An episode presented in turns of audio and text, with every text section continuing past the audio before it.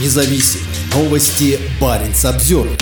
Российский производитель никеля хочет использовать атомную энергию для комбината в Арктике. Норникель начал переговоры с госкорпорацией «Росатом» о строительстве в Норильске малой атомной электростанции. На этой неделе собственник и президент Норникеля Владимир Потанин и генеральный директор Росатома Алексей Лихачев подписали соглашение о намерениях и сотрудничестве по сооружению атомной станции малой мощности в этом заполярном промышленном городе. Норникель и Норильский промышленный район развиваются, в связи с чем за горизонтом 2030 года нам понадобится больше электроэнергии, отметил Владимир Потанин. Норильск не связан с национальной энергосистемой и поэтому зависит от автономных источников электроснабжения снабжения. Сейчас местная энергосистема принадлежит дочке Норникеля Норильско-Таймырской энергетической компании. В 2020 году в Норильске из-за прорыва резервуара в озера, реки и тундру попало более 20 тысяч тонн дизельного топлива, после чего компании пришлось выплатить беспрецедентный штраф в размере более 146 миллиардов рублей. Один из вариантов, которые рассматривают Норникель и Росатом – строительство плавучего энергоблока однотипного с ПАТЭС «Академик Ломоносов» в Пивеке. На ней установлены два реактора КЛТ-40.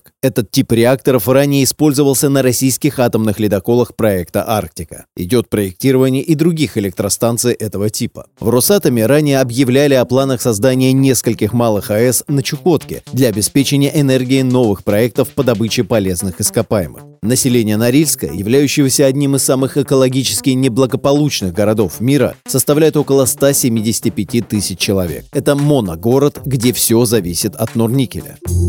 Баренц обзервер